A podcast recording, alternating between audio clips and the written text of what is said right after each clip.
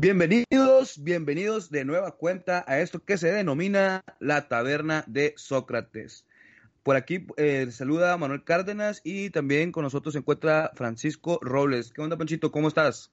¿Qué onda, Manuel? Muy bien, gracias. Espero que tú también te encuentres bien. Un saludo para todos los que nos escuchan. Eh, aquí andamos una vez más metiéndonos, entrometiéndonos entre sus actividades diarias, pero nada más una hora y nos vamos, no se preocupen. Aprovecho para recordarles, chicos, chicas, que estamos en todas las plataformas digitales, Spotify, Apple Podcasts, lo pueden ver a través de iTunes y está disponible también en nuestra página de internet tabernadesocrates.com y nuestro canal de YouTube Taberna de Sócrates. Agradecemos a los que nos escuchan cada semana y que comparten nuestros episodios. No saben lo útil que es que compartan en sus perfiles personales nuestros episodios. Qué gusto saludarte de nueva cuenta, Manuel. Este, aquí andamos desde casa todavía. Esto se mantiene y así va a seguir otro ratito. Así que, pues a darle, no pasa nada. Sí, es Panchito, pues aquí ya, este, desde nuestras casas, su casa, este, como ya se está volviendo eh, tradición, esperamos que no mucho tiempo, pero pues aquí seguimos eh, cumpliendo con las medidas de sanidad. Este, por ahí, eh, pues poco a poco parece que estamos, este, pues disminuyendo los casos muy, muy, muy someramente, pero pues vamos, vamos bien, ¿no?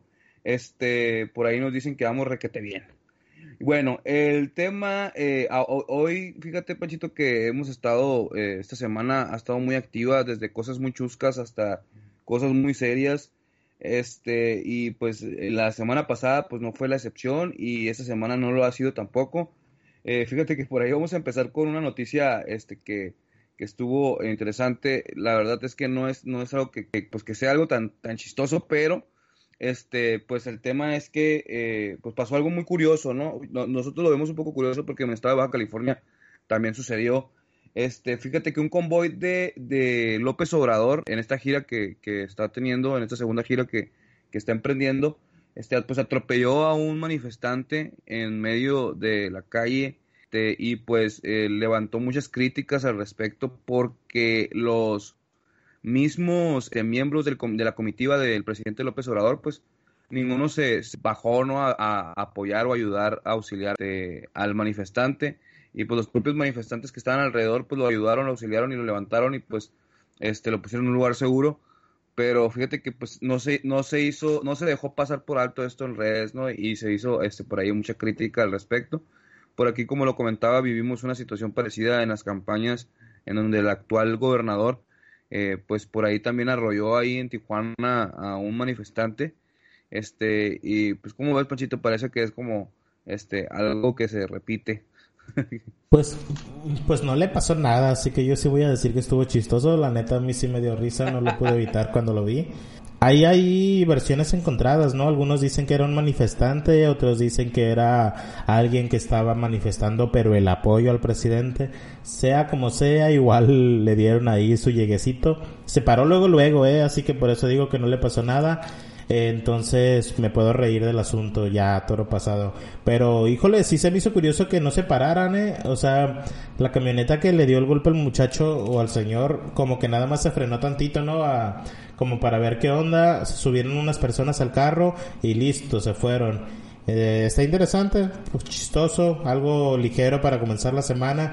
Pasó luego, luego, después de nuestro episodio anterior, así que había que comentarlo de todas maneras, Manuel. Pero así como pasan cosas chistosas con el presidente, también pasan cosas chistosas con otros servidores públicos, Manuel. No sé si te enteraste esta semana de un caso famosísimo de una universidad súper prestigiosa que desapareció de la nada después de otorgarle un doctorado por ahí a cierto funcionario. Y fíjate que por ahí se levantaron muchas, eh, eh, se alegrestaron las redes porque, pues ya es que Samuel García es su influencer también, ¿no?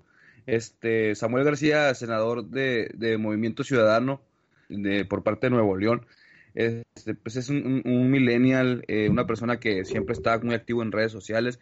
Y pues subió por ahí una foto en la que se encontraba su título de doctorado y sus libros este, que acaba de escribir uno hace poco Y, y pues por ahí llamó la atención que la firma estaba extraña, ¿no? Que creo que ni siquiera estaba en el lugar donde señalaba el propio documento que debería de estar. Este, y pues no se hicieron esperar las críticas y se investigó la, la por ahí creo que salió este el tema de la universidad y pues y pues ya no hay, no existe, ¿no, Pochito? Eh, ¿O cómo, cómo está este tema aquí? Sí, estuvo curioso porque cuando enseñó sus títulos eh, Samuel García, lo que pasó es que los nombres no coincidían con, los con las firmas. O sea, había firmas que se repetían, pero se le atribuían a personas distintas. Y había a su vez nombres de personas que debían firmar el documento que firmaron con firmas distintas. El senador reconoció el error, pero dice que eso no le resta validez a los documentos. Lo que sí le resta validez, al menos ante los ojos de la sociedad, digamos, es que cuando se hizo la investigación de esta universidad, pues sí, en efecto existía, pero existía. Eh, dice el, el dueño del edificio, edificio, perdón, donde se encontraba esta universidad, que un buen día se fueron de la nada, que ni siquiera pagaron la renta y simplemente se fueron. Eso nos habla de la calidad educativa y de la seriedad de la institución, ¿no? Ya, la neta, pues son cosas chistosas que no, pasan. el doctorado, ¿no? No, y el doctorado que lo hizo en un año y yendo solo los sábados a clases, man. Yo quiero ese doctorado. Wow, ya ni nosotros, ¿no, Pachito? Es, está súper botana. Pero fíjate que, este, pues a él le encanta presumir al, al, senador que, que, pues es doctor, ¿no? O sea, dice, no, yo tengo doctorado y mírenme. Entonces, este, qué interesante. Y ahora a ver cómo le hace, ¿no? Para poder recabar las firmas correctas o si este, hay algún error, dice, pues es que yo no entiendo por qué lo hicieron así. Digo, evidentemente ahí hay algo extraño, ¿no? Este, y pues más con este acontecimiento de que pues la escuela de un día para otro ya no estaba. Pues por ahí yo creo que en muchos estados, en eh, ciudades, aquí en nuestro, nuestro municipio, este, pues hemos sido testigos, ¿no? De, de también escuelas que de la nada desaparecen y pues que incluso algunas eh, siguen, eh, persisten y hasta que se gradúan los jóvenes se dan cuenta que no tienen validez su, su documentación, este, porque pues a lo mejor la escuela no está acreditada o alguna situación parecida, ¿no? Y fíjate que este, lo curioso aquí o lo chistoso, digamos, es que pues que le pasó a un senador que más que todo pues se jacta mucho del tema de tener un doctorado, ¿no? Y pues ya vemos que doctorado pues más más pato que ganso, ¿no? Este, sí, exactamente. Es? muy curioso que le haya sucedido a él. Pero como bien dices, ocurre en todos lados, ¿no? Hay un chorro de universidades. Todos conocemos alguna institución que te ofrece graduarte con un examen o sin estudiar o todo ese tipo de cosas. Pues hay que tener cuidado, no nos vaya a pasar lo mismo que al senador al senatore, dice él, tengamos cuidado con las instituciones que elegimos para nuestra educación, así como tenemos cuidado al elegirlos a ellos como servidores públicos. Fíjate, Pachito, que en otros temas, este, pues ya es que la semana pasada se hizo este un evento muy eh, mencionado en redes, en noticieros, el tema de la CONAPRED, de, de, de, en muchos sentidos, ¿no? Desde el tema, desde que empezó, recordemos que empezó por un, por un foro que se estaba planificando este, en relación a la discriminación, el clasismo y racismo. Y, y pues, este, pues había muchas inconsistencias y que pues no fueron de, del agrado de muchas personas y pues terminó por cancelar, ¿no? Digo, posteriormente se celebró en otra plataforma, eh, pero pues ahí hubo bastantes este, críticas y, y pues una de las cosas que destacaron después de todos estos acontecimientos es que pues el presidente se pronunció en favor de eliminar el CONAPRED, o sea, este, pues e, eliminarlo para que esas facultades sean absorbidas o pues, eh, pues también sean parte de las facultades que tiene la Secretaría de Gobernación. Eh, y pues aludiendo que, que, pues no necesitábamos para combatir y eliminar la, la discriminación, no necesitábamos más aparatos, más instituciones que con las que ya tenemos se puede hacer. ¿Qué opinas tú, Panchito, al respecto? Yo sé que tú eres eh, muy letrado en este tema y me gustaría escuchar esta parte de, ti. Pues a mí desde la semana pasada me resultó muy ah, doloroso y personal el tema de que se atacara la CONAPRED por motivo de un foro en el que se invitó, invitó a este personaje Chomel Torres a participar Creo, Manuel, que Como comunidad nos equivocamos al armar escándalo por ese hecho. El foro se realizó de todas maneras en racismo.mx. La neta los, los felicito por haberlo hecho. Yo lo vi y fue una buena plataforma estar confrontando a personas activistas en materia de derechos humanos y particularmente por la no discriminación con a un personaje que se le atribuye precisamente discriminar y ser elitista eh, este y que discrimina entre otros temas creo que fue sano porque se le confrontó con argumentos, se le hizo escuchar las razones por las cuales su comedia no era adecuada y bueno, el foro a final de cuentas fue visto por miles de personas, lo cual no iba a suceder sin la asistencia de esta persona. Y lo digo con toda confianza porque dos días después el IMJUVE hizo un conversatorio igual y no tuvo la misma repercusión, repercusión perdón lo que sí ya está más hardcore es lo que provocó este tema, que Andrés Manuel López Obrador se manifestara en favor de desaparecer con APRED con el argumento de que es una institución creada durante el neoliberalismo con la finalidad de simular y absorber el presupuesto. Me parecen declaraciones sumamente irresponsables. Se le olvida al señor presidente, o más bien hace como que se le olvida que CONAPRED es de hecho una institución que nació de la izquierda y por la necesidad precisamente de tener un organismo que fuera garante de este tipo de temas. Creo yo que fue un asunto político y eh, el presidente aprovechó para tocar, atacar, perdón, una vez más a los organismos autónomos y esto desembocó en la renuncia, Manuel, de Mónica Maxice, la titular del, Consejo Nacional para Prevenir la Discriminación, CONAPRED. Eh, creo que es desafortunado. Yo solamente he celebrado un par de nombramientos durante la 4T y este fue uno de ellos. Mónica Maxice es una mujer extraordinariamente inteligente y responsable y capaz en estos temas, por lo cual me parece triste que se le haya pedido su renuncia porque por ahí dicen, ay, renunció, pero pues porque se la pidieron, ¿no? Entonces, la renunciaron. exactamente. Entonces, aquí, Manuel, sobre lo que comentas y sobre tu pregunta, a mí se me hace muy imprudente que el presidente piense en desaparecer este tipo de organizaciones porque son necesarias y son autónomas por algo. No puede dejar que el propio gobierno se regule a sí mismo. Las violaciones a derechos humanos, particularmente la discriminación, ¿quién la puede cometer? Pues el propio gobierno o particulares que actúan con cierta jerarquía contra, contra, un ciudadano promedio. Por eso existen estas instituciones que tienen la, el poder de intervenir de manera autónoma. Entonces, el además de que, no sé si viste por ahí que ONU México salió a manifestar que CONAPRED ha sido uno de los aliados más importantes en la lucha por los derechos humanos en nuestro país y e enlistó, perdón, toda una pues lista, valga la redundancia, de acciones que CONAPRED ha realizado en nuestro país en favor de la lucha contra la discriminación. O sea que útil sí es eh, CONAPRED. Otra cosa que levantó polémica por ahí es que al día siguiente, ya cuando Andrés Manuel López Obrador se dio cuenta de la necedad que era desaparecer CONAPRED, hizo la propuesta de que una mujer indígena fuera la que se nombrara titular de esta dependencia. Por ahí hubo manifestaciones en contra, pero se ha manejado con descuido la información. Se criticó en primer lugar, creo yo, las declaraciones del presidente porque ser una mujer indígena no es un argumento suficiente para ser nombrada directora de CONAPRED. O sea, no en sí mismo, ¿sabes? Me refiero, no porque seas una mujer indígena ya tienes que estar en CONAPRED.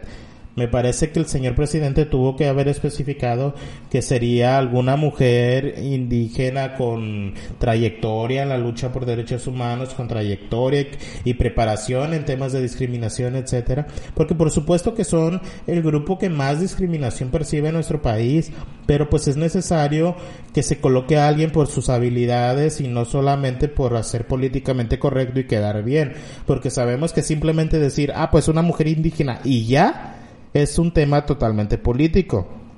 Hay que poner una mujer indígena, va, te lo aplaudo, pero pues una mujer indígena capacitada, con trayectoria, etcétera, que ya hay por ahí una terna de mujeres muy preparadas que cualquiera de ellas podría ser una espectacular representante de CONAPRED. Ojalá de verdad terminemos con una de esas mujeres al frente del organismo y que el presidente se des despegue de esta idea de eliminar CONAPRED, aunque ya vimos por ahí que después atacó otros organismos autónomos, hablaremos más adelante de eso.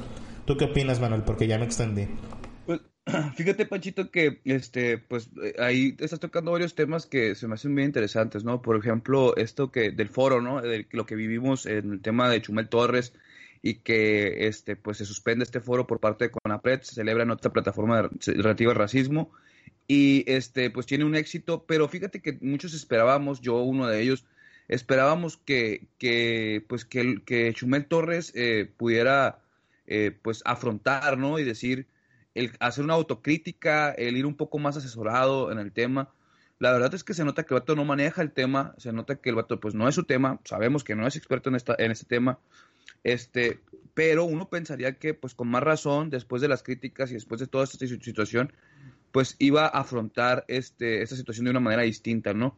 La realidad es que yo creo que pues se vio, este, pues no pudo como, digamos, intentó defender eh, pues esta, es, el normalizar eh, este tipo de conductas y la realidad es que eh, pues no, no deben de ser conductas que se tienen que normalizar. Digo, la realidad es que se puede hacer comedia, pero yo creo que pues no tiene que caer en el tema discriminativo y pues no se tiene que hacer uso de este tipo de medios como para tratar de normalizar conductas en una sociedad que la verdad está muy dañada por el tema de la discriminación, del clasismo y de otro tipo de discriminaciones. Este, y por otra parte también en este último que comentas, Pochito, este, sobre los el nuevo nombramiento, la verdad es que este, pues se nota que solamente fue para golpetear eh, un instituto autónomo y por otro lado también criticar eh, pues como si todo lo que se hace en otros gobiernos que no sea López Obradorista pues no tenga sentido, no tenga razón de ser.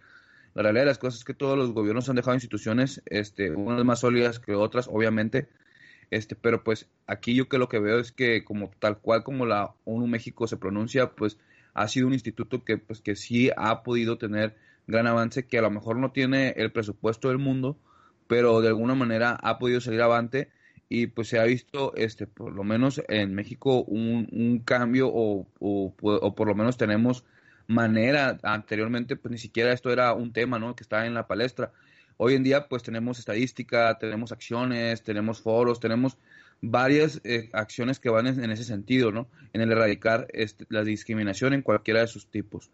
Y eh, cerrar nada más diciendo que, pues, que la realidad es que pues, ya se pronunciaron muchos actores políticos al respecto de los nombramientos, bueno, de las propuestas, y pues están, eh, pues, la verdad es que yo veo un, cierto sesgo por parte de estos críticos, de su mayoría, este, pues, eh, panistas de derecha, este, que dicen que, pues, cómo va a ser, eh, porque por ahí se decía, ¿no? Que, pues, que eh, la, la, propuesta era una, eh, una persona este, de origen indígena y que, y que creo que hasta también se metieron con el tema de la sexualidad de la persona, que creo que tenía, este, pues, eh, preferencias sexuales eh, distintas, este, y, y pues ese fue el punto de ataque, ¿no? Yo creo que aquí, este, pues sería hasta ilógico y contradictorio incongruente el hecho de que pues estés criticando cualquier propuesta a Conapred por varios eh, sentidos que no tienen razón de ser, pues que serían caer en una discriminación, ¿no? Entonces no puede ser que ya, ya este, apenas están saliendo las propuestas y ya están siendo discriminadas, ¿no? Este, siendo que para, van para un organismo que precisamente tiene como objetivo erradicar y contrarrestar este tipo de acciones. Este, pues, ¿cómo ves estas críticas, Panchito? Yo creo que aquí se les está saliendo un poquito de control el tema político y pues están atacando cuestiones que, pues, que vuelven a ser, como comento, pues, discriminativas. Sí, claro, Manuel. El tema con la discriminación es que no nada más te pueden discriminar por una cosa. Es un tema transversal, al igual que los derechos humanos, pues ataca, o sea, puede atacar a todos los derechos humanos en su transversalidad cuando hablamos de una mujer indígena y, por ejemplo, bisexual o lesbiana, si es que lo fuera, uh, evidentemente nos centramos ahí de golpe en tres categorías que producen discriminación en nuestro país. La comunidad LGBT, las comunidades indígenas y el simple hecho de ser mujer genera discriminación aquí y es una realidad.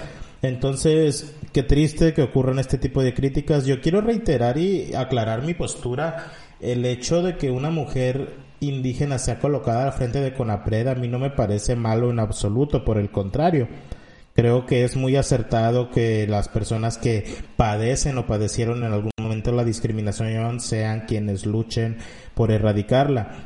Yo lo que critico, perdón, al Ejecutivo Federal es que él lo lanzó al aire, una mujer indígena y ya. O sea, para él la cualidad que la hace merecer estar en CONAPRED es el simple hecho de ser indígena, lo cual me vas a perdonar, pero también es discriminatorio porque solamente porque eres indígena, ah, pues tú, tú ponte ahí no, no, no, no, no. Pues tú eres una mujer indígena, pero además eres una mujer preparada, eres una mujer con trayectoria que ya luchó por esos temas. Te mereces estar ahí y sabes estar ahí y lo vas a hacer bien, como ocurre con las tres candidatas que se han puesto por ahí por parte de distintos actores políticos. Yo, a la que sea, Manuel, a la que pongan, se me hace que va a desempeñar un gran papel, precisamente porque son mujeres con capacidad y mujeres que provienen de entornos en los cuales han padecido discriminación y pues por lo menos esto ha servido, Manuel, para que se pongan el debate cotidiano, ¿no? Este tipo de temas. La discriminación contra las mujeres y contra mujeres indígenas particularmente es una realidad. Entonces vamos a ver quién termina estando al frente de CONAPRED y cómo lucha contra este tipo de temas. Manuel. no, y aparte este tema, este tema, Panchito, perdón, este, pues digo, que, que se está poniendo aquí en, en la mesa y realmente así como lo vimos ridículamente con el presidente que supuestamente no conocía el CONAPRED y que, y que porque todas las instituciones que se hicieron del gobierno conservador, este, pero muchas personas ya conocen el CONAPRED gracias a esto y pues creo que es voltear a ver este tipo de temas y que mucha gente o más personas se interesen en los mismos y pues que vean el desarrollo de, de esa institución para que vean que realmente no es una institución que nada más está por estar, ¿no? Y como bien comentas, es, es buscar a esta persona de entre las que ya están ahorita con propuestas que realmente, como bien dices, este, son muy buenos perfiles, que tengan esa trayectoria relativa y no nada más ser señalar a una persona por ciertas características este, pues, étnicas o, o, raciales, o creo que caemos en lo mismo, ¿no? Pero bueno, este, Panchito, este, ahí vas a pasar a otro tema por ahí, ¿verdad? Que traías. De hecho, quería agregar algo al respecto, Manuel, porque esta semana eh, Mónica Maxice no es la única mujer que ha presentado su renuncia a un cargo de gobierno. De hecho, fueron tres, lo cual provocó pues polémica esta semana porque además de la titular de CONAPRED también renunció a Cristina Laurel, que era subsecretaria de Integración y Desarrollo del Sistema de Salud, y una que me parece particularmente grave, Mara Gómez Pérez, que es la ahora ex titular de la Comisión Ejecutiva de Atención a Víctimas. Ay Dios, qué fuertes renuncias.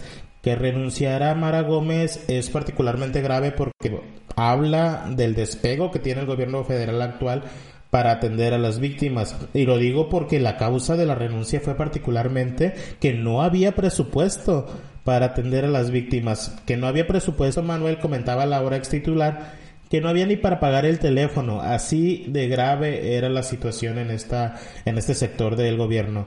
Y por su parte, a Cristina Laurel, bueno, ella incluso ha aclarado que no renuncia a la 4T y que no está en contra de Andrés Manuel López Obrador pero sí renuncia por desacuerdos con el secretario de salud, a quien critica porque no ha atendido la situación, particularmente la situación actual de COVID-19. Ya sabemos que por ahí el que la está atendiendo, el que es vocero, pues es el subsecretario Gatel. Y pues hasta Cristina Laurel no está de acuerdo con la escasa atención que el secretario de salud le ha puesto al tema. Son tres renuncias, Manuel, tres renuncias graves, tres renuncias de mujeres y tres renuncias que fueron solicitadas. No nos hagamos tontos diciendo que, ay, pues se van porque quieren, como lo dijo el presidente, que nadie está obligado a quedarse en la 4T. Pues sí, pero les están pidiendo las renuncias. Eso habla de que no aceptan críticas desde adentro. Si no las aceptan desde afuera, pues menos desde adentro. Pero me parece grave que por el simple hecho de no coincidir con los ideales del Ejecutivo Federal o de su gabinete, como es el caso de Cristina Laurel, pues ya, eso te cuesta el puesto cuando estás haciendo un buen trabajo o como en el caso de Mara Gómez, porque no te dan presupuesto para hacer un buen trabajo. Sí, aquí son dos temas este, muy importantes que están sufriendo y está pasando en, en casi todos los organismos autónomos, este, donde pues o no hay presupuesto o a, raíz de ese tipo de críticas o a raíz de que los funcionarios eh, hacen público ese tipo de eficiencias, pues ya eh, son casados, ¿no? Este, por parte del propio sistema y pues hasta pareciera que, pues que yo pensé que, o sea, yo sigo pensando que, que pues eso es, la corrupción y el tráfico de influencia se acabó porque así nos lo prometió nuestro presidente. Y desde el primer año, entonces ya vamos, este, tenemos más de un año en el sexenio y yo creo que ya se acabó, ¿no? Pero, pero no sé, parecía, esto parece como, me recuerda, ¿no? A, antes, a, Peña Nieto o a Felipe Calderón en lo que, en que, ah, no, pues, este, con un chisguido, con un chasguido, perdón, este, pues se acabó tu, tu, tu, tu nombramiento y pues te vas para afuera, ¿no? Este, entonces, eh, pues también tal cual como vimos con lo con Apret, o sea, la, no primera dama, este, pues hizo un, dio un tuitazo y de repente se acabó el foro y de repente le piden la renuncia a, a, la directora y pues está un poquito, este, yo creo que extraño, a la verdad es que pues todos sabemos qué es lo que está pasando y pues esto también lo estamos viviendo en el Senado, hace poquito, no, no sé si escuchaste, Panchito, que pues este Ackerman, eh, John eh, Ackerman, este pues le lanzó unas críticas muy fuertes a Monreal que, que, que este estuvo hace poco este em, en, una, en una entrevista en Latinos con, con Loret de Mola y pues criticó un tema ahí que, que ahorita también vamos a tocar pero ahorita Ackerman por, por haber recibido críticas de, de Monreal pide que lo instituyan como coordinador de la bancada en el Senado de Morena, o sea, como si fuera, oye, es que nos criticó, este, si critica a López Obrador, me critica a mí, pues eh, a alguien miembro de esta 4T, este, pues tiene que salirse la 4T o tenemos que destituirlo, o sea, como si fuera de alguna manera, pues, otro régimen, ¿no? Lo que no es, no es, no es compatible con el, con el discurso de nuestro presidente, ¿no? Entonces, pues, ¿cómo ves esta parte? Yo la veo muy delicada, Panchito. ¿Tú cómo ves esta parte de, que, ah, no, pues me criticas, te vas, o me criticas y te castigo? Entonces, este, pues, se me hace muy autoritario, ¿no?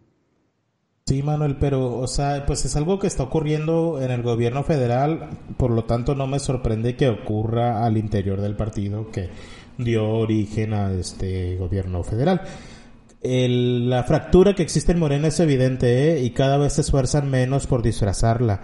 Creo que antes mínimo cuidaban para mantener al electorado unido, pero ahora es muy claro que existen dos partidas, los obradoristas perdón, y los demás.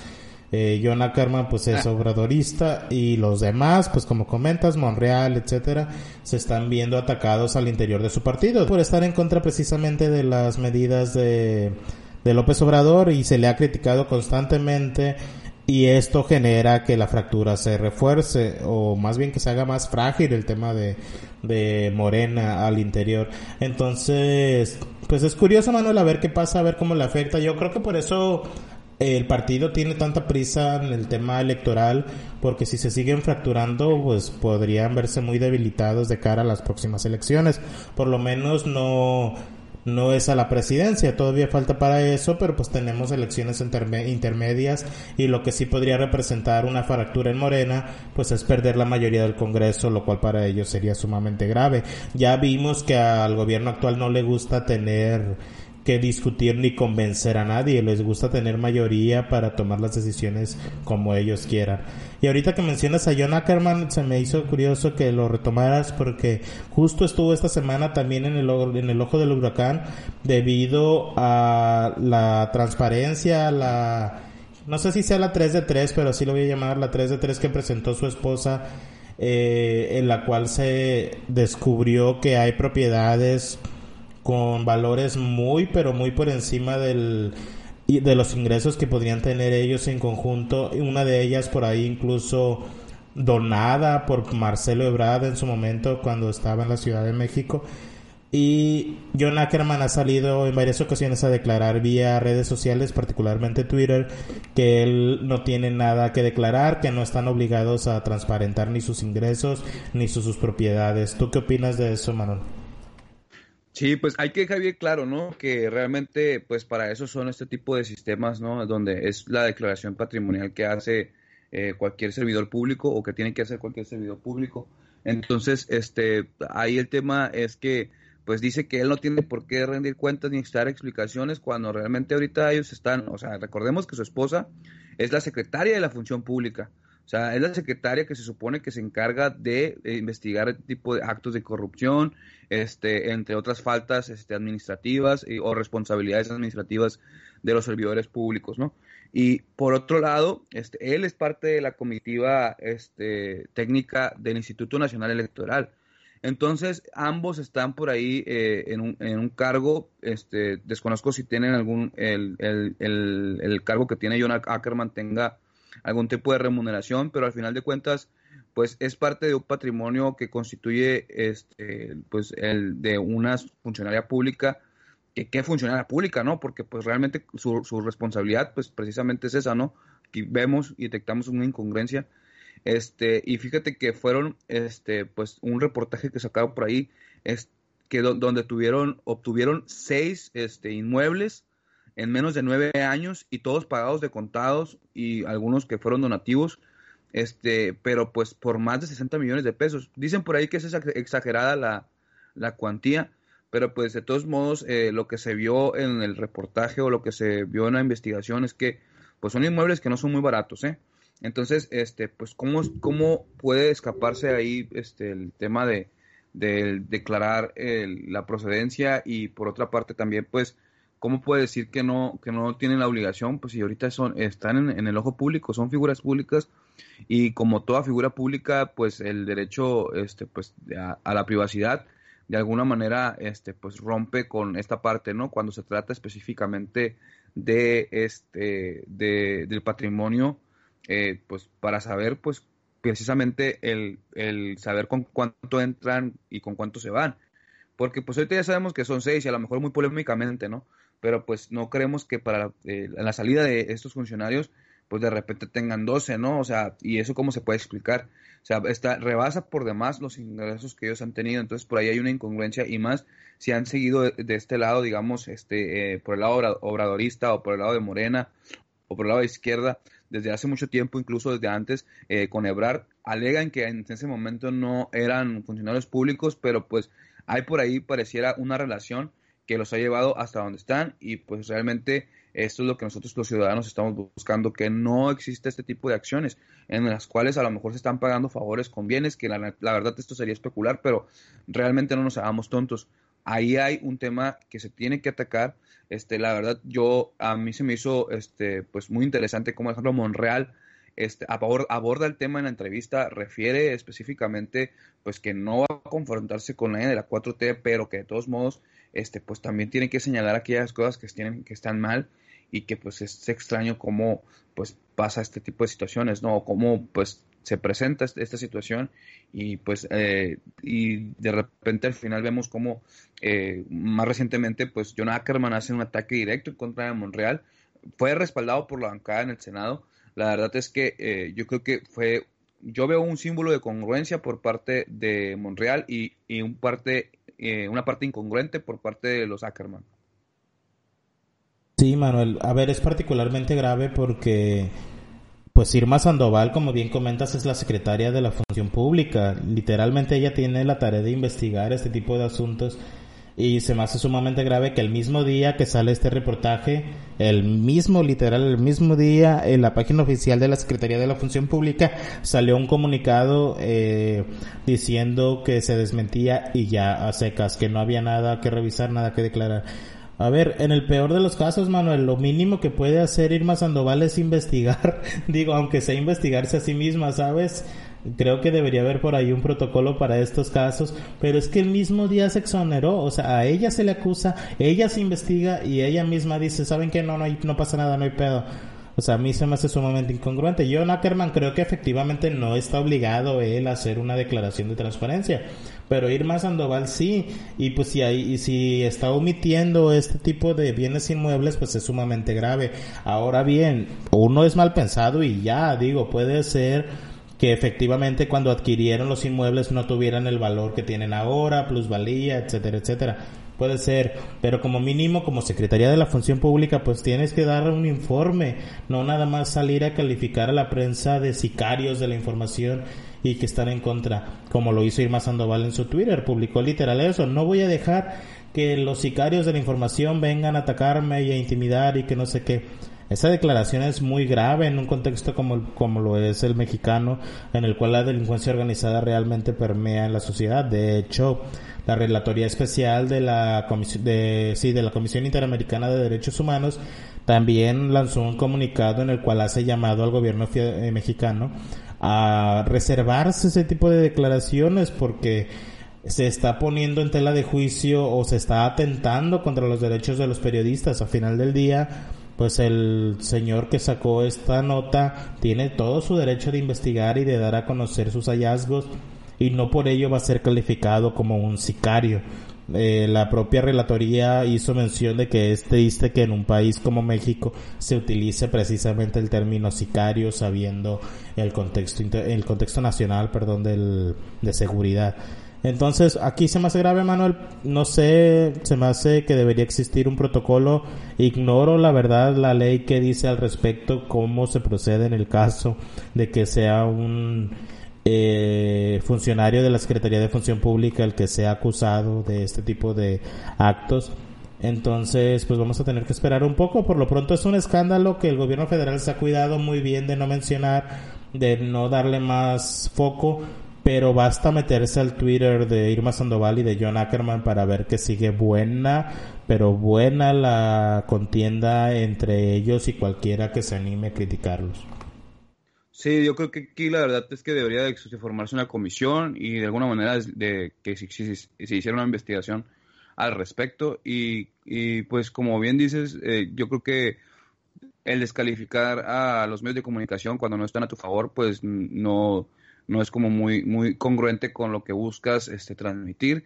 Este, realmente yo creo que aquí lo, correcto sería pues que si saliera a dar explicaciones, eh, la forma en que se defienden los Ackerman pues deja mucho que desear porque pues aparentemente pues se visibiliza que existe algo extraño, ¿no? Ya, ya, ya sabes que cuando hay este tipo de reacciones pues rápidamente nos podemos dar cuenta que pues que hay algo ahí, este, pues que se quiere esconder algo o que están a la defensiva, ¿no? ¿Por qué estar a la defensiva si no hay nada malo?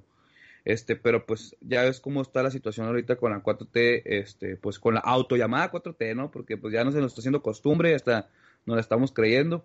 Este, y pues fíjate que dentro de eso también, pues, eh, López Obrador, eh, pues el, el máximo ícono de esa transformación, pues en su declaración patrimonial estableció que pues, el único ingreso que él tiene es el, su salario como, como presidente ¿no? de la República y que no tiene nada más, o sea, no tiene bienes, no tiene nada. Ni siquiera el jet aparece en su declaración. Ay, ya no gana el dinero por sus libros, que no todos sus ingresos eran por sus libros. No, ya no, ya, ya, pues ya no, ya no publica libros, este, ya creo que ya las regalías las dona, o no sé la verdad cuál es la situación ahí. Yo creo que es mi culpa este, por pasar el PDF pirata. E incluso creo que por ahí ya está como que pues, dando sus conferencias gratuitas porque también ganaba dinero de sus conferencias y no sé qué otras cosas daba, ¿no? Este, pero no, ahora ya solamente es este eh, pues espectador y solamente está en la silla presidencial, es lo único por la cual recibe una remuneración. Entonces, pues también ahí no es tan creíble, ¿no? Por ahí como que ay, pues, o sea, pues métele dos casitas por lo menos, o sea, ya no tienen este ni siquiera ese, ese, esa cortesía para nosotros los ciudadanos, este, y pues, pues a lo mejor es parte de la honestidad, ¿no? pero no sé, la verdad, ya, eh, ya no, ya no, ya no veo como ese discurso, pues en la práctica, ¿no?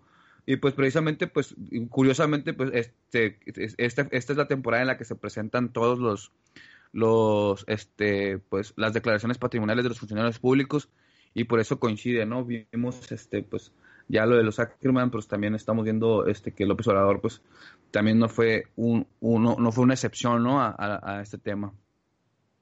Sí, digo, así lo hubieran hecho los Ackerman porque es más fácil decir que no tienes nada aunque suene incongruente, ¿no? Me parece absurdo que ya de la nada no tenga regalías por sus libros cuando cuando presentó su, su declaración como candidato dijo que esos eran todos sus ingresos.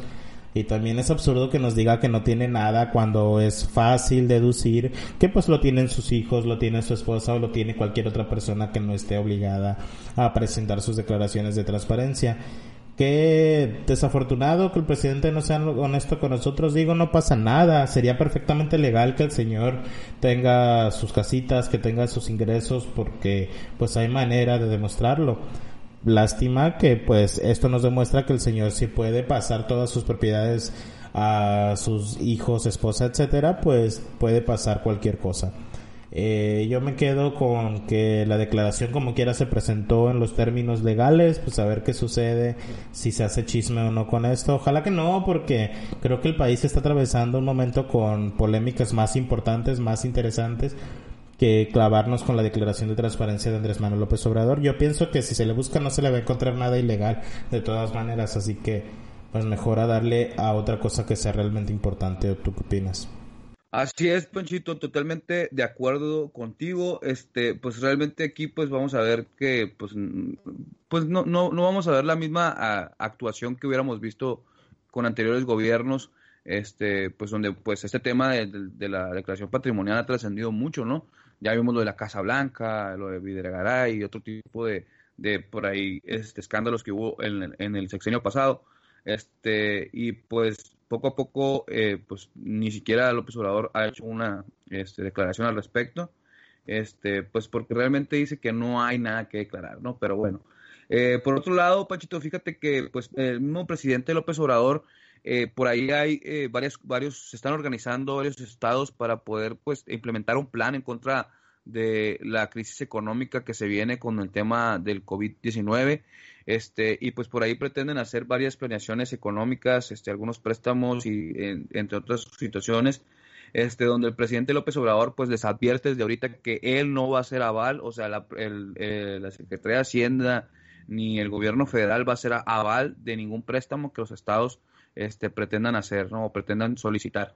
Entonces, este, pues por ahí eh, escuché una declaración eh, por parte de Gustavo Walter de Hoyos, este, de Hoyos Walter, perdón, siempre los, los, los volteo, este, presidente de la Confederación eh, Patronal, de la Confederación Nacional Coparmex, este, donde dice que, pues, que se han sentado, pues, con varios gobernadores y han buscado, este, el, implementar un plan que la Coparmex, pues, ya había, este, pues, documentado a través de foros, a través de diferentes mecanismos, este, y de una consultoría, pues, crearon esta eh, pues un plan casi casi día a día, ¿no? De acciones para poder solventar el tema de la crisis económica que fue rechazada por el presidente López Obrador, aludiendo que él tenía otro tipo de planes para poder sacar este, pues, a nuestro país de esta crisis. Y pues otros gobernadores eh, pues están en el entendido de que quieren buscar esta alianza y pues están hasta casi casi a punto de, hacer eh, varios planes, convenios y acuerdos eh, sin, la, sin la presencia o sin la participación del presidente, ¿no?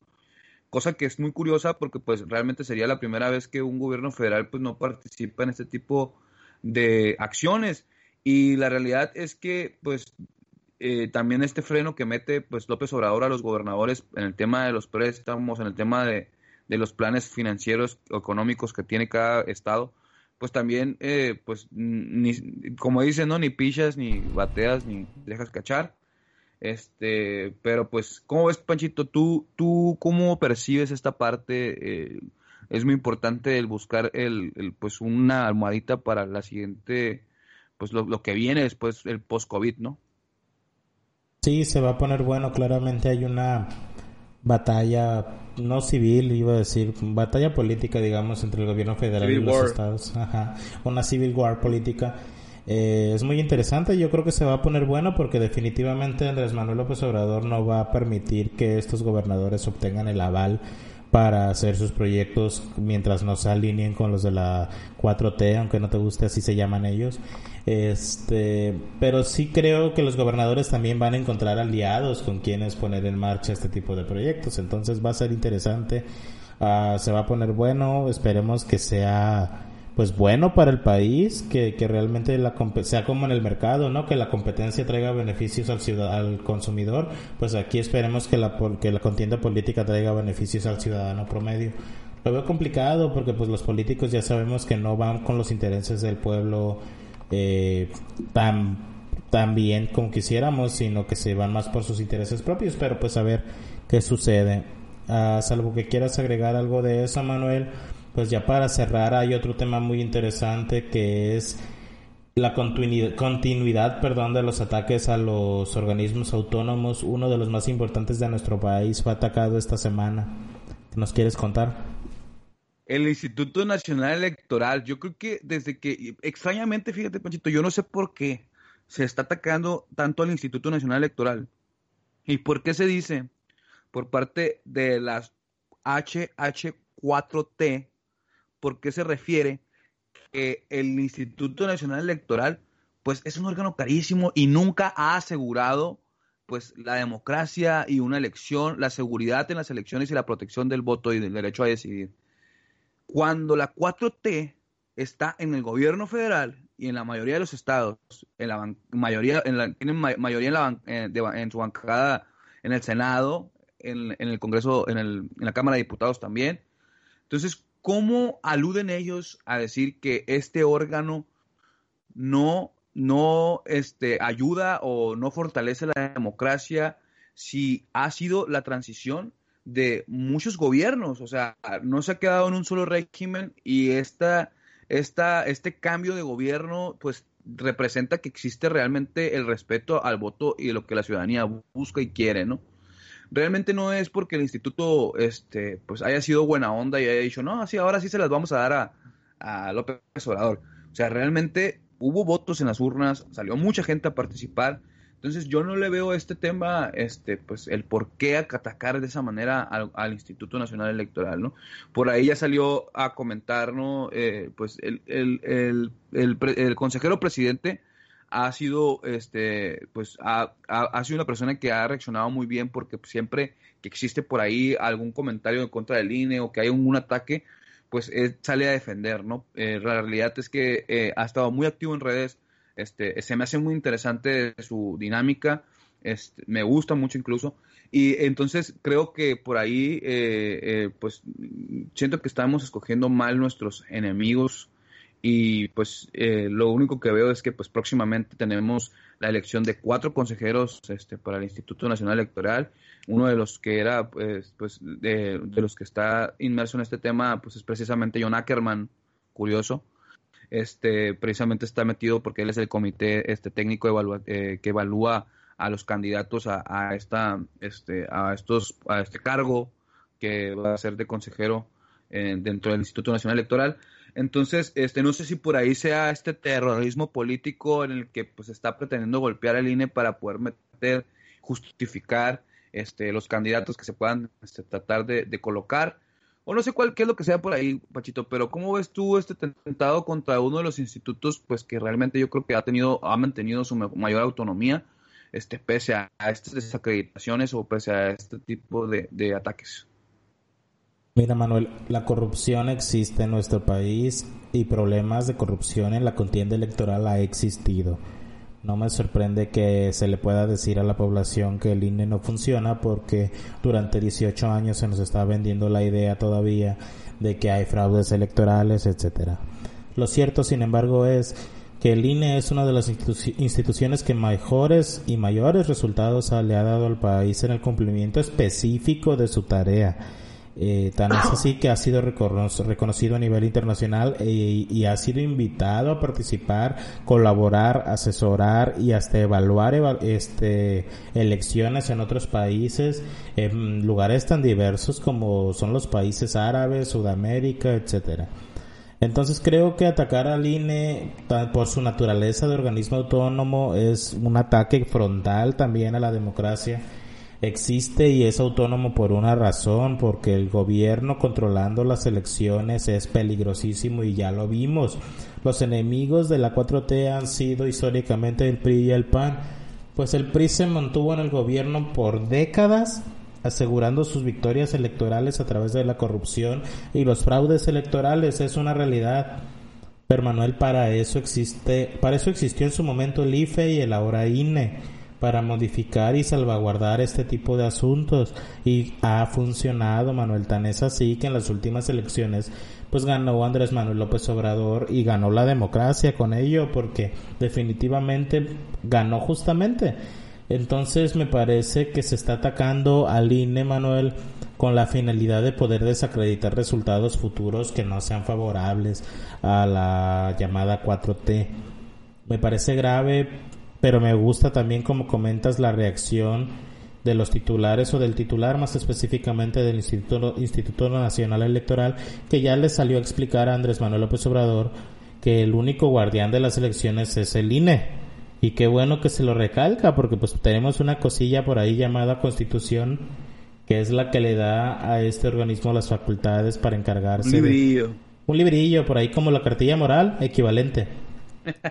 que dice que, que es el INE pues el encargado de organizar y de asegurar la sana contienda electoral. Creo yo que ha funcionado, ha multado cuando ha tenido que multar, que podría ser mejorable, sí, pero pues eso ya no depende del INE, pues que ponga a chambear a los legisladores y que haga modificaciones que permitan un mejor desempeño del Instituto Nacional Electoral y hasta de los OPLES, Manuel, de los institutos estatales, porque es más un tema legislativo el que impide que se haga un mejor trabajo. Se le atribuye al INE cosas que no son su responsabilidad. El robo de urnas y todo este tema es un tema de seguridad pública que también se tiene que atender por parte del gobierno de los tres niveles y que no se puede culpar a la institución que organiza las elecciones porque si tu gobierno no garantizas la seguridad de las mismas. Es desafortunado, yo creo que ese ataque no va a prosperar, no creo que la 4T se anime realmente a hacer ataques tan frontales o tan reales a través de temas legales al Instituto Nacional, Instituto Nacional Electoral, perdón, porque ya vimos que en otros casos igual de graves tampoco se ha animado, como que amaga con atacar y no lo hace porque sabe la gravedad de lo que está haciendo y porque sabe que la sociedad se los comería vivos por hacer ese tipo de cosas. Sí, así es. La verdad es que, este, pues no, no sé, eh, pues cómo, qué tan mal estén previniendo que les vayan a las siguientes elecciones. Yo no siento que les vaya a ir tan mal a pesar de muchas cosas que hemos criticado y pues señalado. Este, pero pues también yo creo que el atacar una de las instituciones que tienen más credibilidad actualmente, pues, eh, pues por parte de las personas que pues estamos inmersos en la participación, a lo mejor muchas personas, como tú lo comentas, pues todavía tienen esa este, pues ese pensamiento, ¿no? Es eh, de aquellas situaciones que se dieron en el pasado. Este, pero la realidad es que los que hemos estado inmersos a lo mejor como representante de casilla o a lo mejor como este, pues funcionario de casilla, este, pues también eh, nos hemos dado cuenta que no es igual. Este, por eso yo invitaría a muchas a la ciudadanía pues a que participe, a que si no les toca ser funcionarios pues se inscriban, la verdad es una experiencia muy interesante este, y pues poco a poco así, pues eh, es como se adquiere la confianza en las instituciones, pues formando parte y participando en este, en este tipo de, dinámicas, pues precisamente pues el de, la cuestión electoral, pues la, la, el día de la elección. Este, y pues yo nada más creo que, que pues por ahí tendríamos que cuidar mucho el tema electoral, que no quisiera, no quisiéramos volver a, a, en ese, a esos momentos en el que el instituto formaba parte o era un brazo eh, no, más bien, no, no, es que, no es que existiera, o sea, el eh, las facultades del instituto pertenecían a la, Secretaría de Gobernación, lo cual hace totalmente pues imparcial el tema electoral y pues gracias a muchas luchas y la construcción de la democracia se ha logrado que esta institución sea autónoma y tenga pues cada vez mejores y mayores facultades este para poder fortalecer este instituto y pues al mismo tiempo fortalecer la democracia. Y pues eso es todo, Pachito, creo que pues ya nos aventamos ahí, ya se nos acabó el tiempo, pero este, pues, eh, pues los invitamos a que nos sigan en todas las redes, como ya lo comentamos al principio. Y Panchito, no sé si tengas algo por ahí para cerrar. No, Manuel, pues muchas gracias por acompañarnos una vez más a todos los que nos escuchan y a ti por, como siempre, darme una plática enriquecedora de la cual se aprende mucho.